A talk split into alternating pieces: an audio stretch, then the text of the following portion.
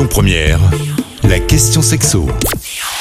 Bonjour, on se retrouve aujourd'hui pour la question sexo du jour et avec moi Jessica de Espace Plaisir à Lyon dans le premier arrondissement. Bonjour Jessica. Bonjour Cécile. Aujourd'hui, on va parler du partage des tâches, un atout pour la sexualité. Selon les chercheurs, les conjoints réalisant les tâches ménagères telles que le ménage, la lessive, s'occuper des enfants ou faire la cuisine auraient une vie sexuelle bien moins satisfaisante que leur père, bien moins actif à la maison.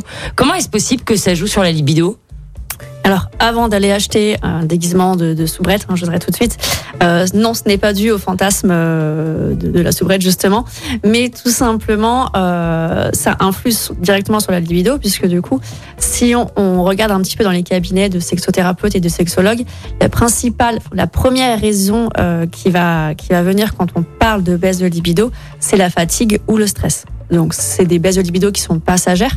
Euh, donc, il n'y a pas de gros soucis, euh, pas besoin de s'alarmer. Mais effectivement, la fatigue et le stress influent sur la base de libido.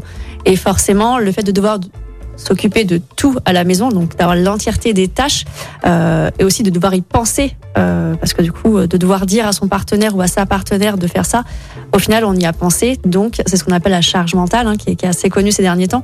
Donc, effectivement, là, de devoir tout faire et de devoir penser à tout en permanence va créer une fatigue et un stress. Et du coup, forcément, on a moins d'énergie euh, pour, euh, pour les relations sexuelles et donc forcément une baisse de libido.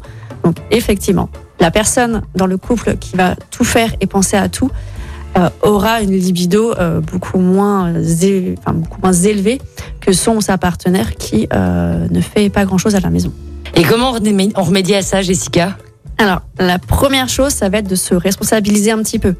D'arrêter les mais j'y ferai demain, ou j'y ferai la semaine prochaine, ou tu me l'as pas dit, ou dis-moi si je peux t'aider. Alors non, tu ne m'aides pas, parce que jusqu'à preuve du contraire, les deux partenaires vivent ensemble sous le même toit. Euh, ils ont décidé voilà, de, de- de partager ce toit. Donc quand on partage un toit, on partage les tâches, quelle que soit euh, la part de travail euh, à l'extérieur de l'un et de l'autre.